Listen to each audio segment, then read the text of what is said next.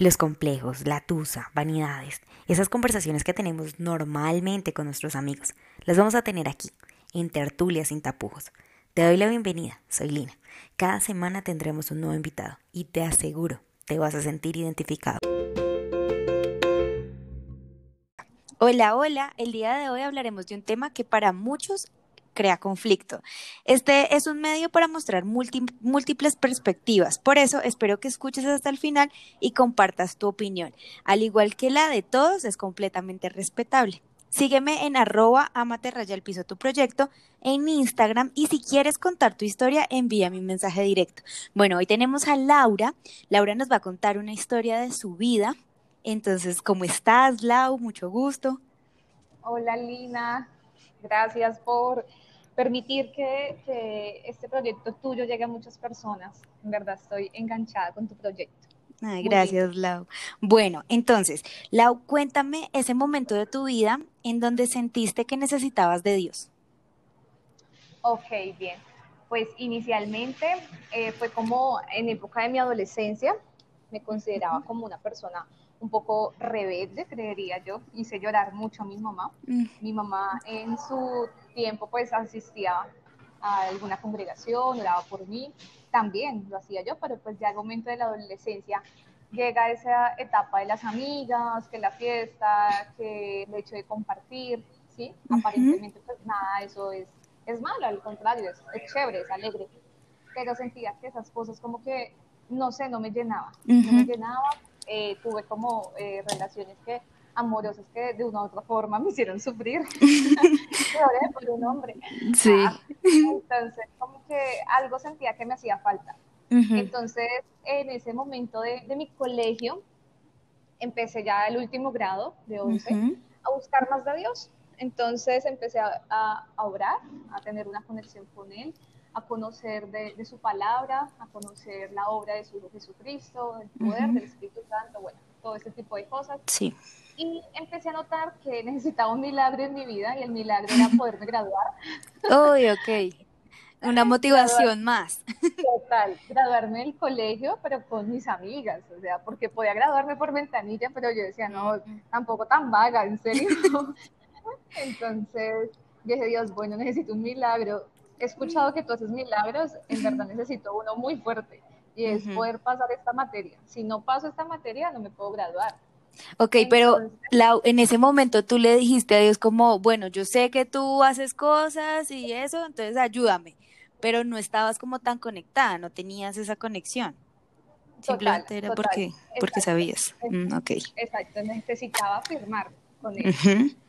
Y he escuchado también que él es un Dios como de, pactos, de compromiso. Y es como si tú te prometes algo a tu mejor amiga, pues es tu amiga, tú recibes amor, recibes de esa persona como esa comprensión, tú cumples esa, ese, esa promesa. Sí. Entonces le dije, bueno, ayúdame a pasar esta materia, que todos los exámenes, las recuperaciones, todo lo pueda pasar. Y yo te prometo que, no sé, que el próximo año no sé, me pongo a, involucrarme más en, en, la obra social. Me pongo firme contigo. Exacto, literal. Juiciosita caminando línea recta. Yo creo que muchos en, en, nuestra adolescencia hemos pensado así, o sea, muchas veces yo me acuerdo que yo le dije a Dios, ay Dios, mira, hazme esto, te lo prometo que yo me pongo firme contigo, te lo aseguro. y ni siquiera es porque uno diga, ay no, soy de una religión y mejor dicho, toda mi familia. No, es porque pues a uno le han enseñado y uno tiene ese, ese momento de conexión, pero cree que es simplemente como por, porque me haga el favor. Exacto, más que porque verdaderamente tú ames a Dios y quieras agradarlo. Algo así eh, me sucedió a mí. Ese año, sin embargo, pues eh, cumplí con, un, con uno de, como de esos pasos de la fe y es bautizarse. Yo lo hice, sí, lo hice consciente, pero obviamente el hecho de hacerlo trajo para mí muchas cosas. En eso incluían mis amistades, mis amigas. Entonces ya fue como el hecho, ah, te bautizaste, ya estás dejando de hacer tal cosa, mira la religiosa, mira la, la pandereta. Mejor dicho, la juzgada. Exacto, literal. Pero, dime. Ahí te enseñaron como que lo que tú estabas haciendo antes estaba mal o algo así, o de dónde sacaste como ese cambio que te empezaron a juzgar. Yo creo que, que todos tenemos como una conciencia. Y en algún momento de la vida uno hace muchas cosas por agradar a otros. O sea, uno termina pintándose el cabello porque me dejé llevar por la moda. ¿Sí? Y más en la época de la adolescencia. Sí. Entonces, a raíz de tomar esas decisiones de decir, venga, o sea, hay algo que a mí me está haciendo falta, busqué de Dios y creo que esto lleno ese vacío que había en mi corazón. Voy a empezar a hacer cosas que busquen mantener esa paz interior. Sentía que tal vez decir algunas palabrotas como que no me llenaba. Sentía que conversaciones que tal vez no me beneficiaban, pues X, obviamente respetando. Hubo amigas que no, que no lo respetó, pero pues igual yo era como suerte, o sea, no tampoco peleaba con nada, pero esto me ayudó mucho a tomar decisiones muy sabias, o sea, ser radical, ¿me entiendes? A mantenerme en, la posición. Así fue. Ok, ¿y cómo sabías que la posición en la que tú estabas era la correcta? Por las, los resultados de las acciones. ¿Y eso de qué, en qué influye? Es como el, el beneficio de las acciones que tú estás llevando. Sabemos que toda consecuencia, eh, cada decisión trae una consecuencia, sea buena o sea mala.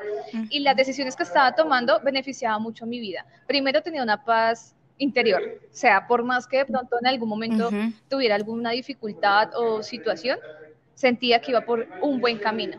Las personas que se iban alejando de una u otra forma, pues notaba al, al final de que no era tan beneficioso para mi vida como aquellas que se estaban manteniendo las que iban llegando.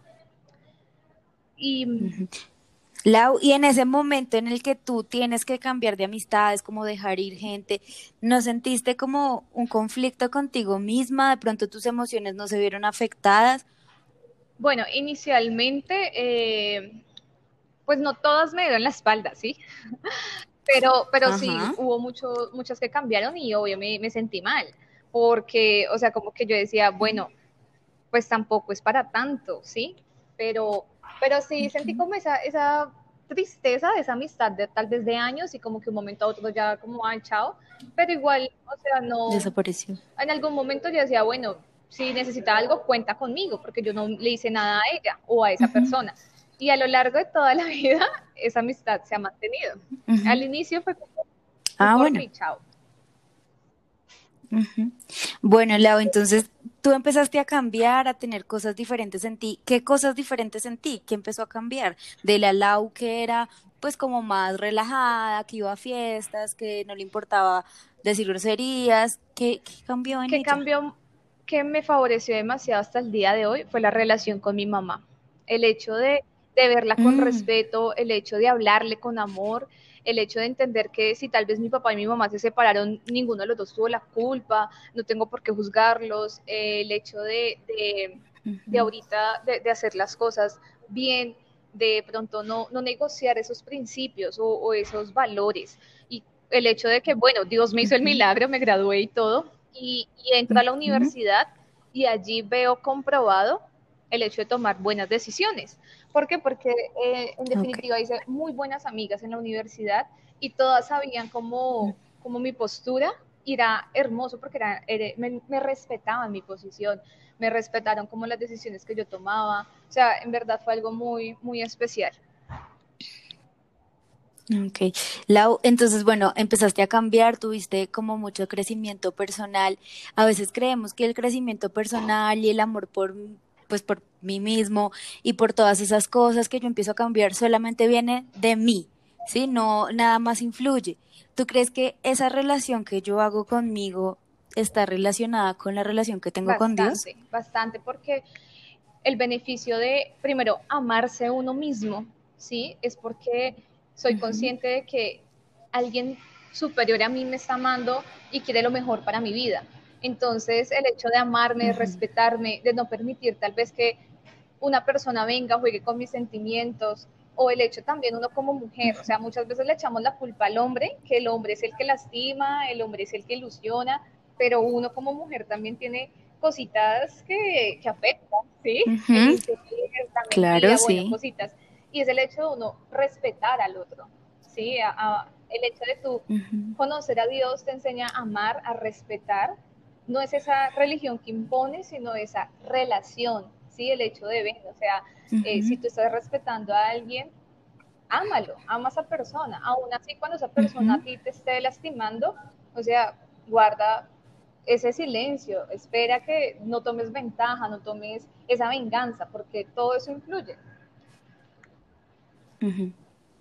Ok, sí, yo he escuchado una vez que, bueno, decía en un video que estaba viendo, si yo eh, bueno, dice, ama a tu prójimo como a ti mismo. No dice, respeta a tu prójimo como a ti mismo. No dice, acepta a tu prójimo como a ti mismo. Dice, ámalo. Y la palabra amar es una palabra enorme, es gigante. Entonces, si yo no estoy amándome a mí, va a ser muy difícil que pueda amar al otro. Y si yo estoy con envidia, con rabia, con enojo, con todas esas cosas, pues va a ser peor, no lo voy a poder amar. Entonces es muy, muy grande y que a uno le enseñen esa magnitud o que en la relación con Dios que uno va formando comprenda esa magnitud.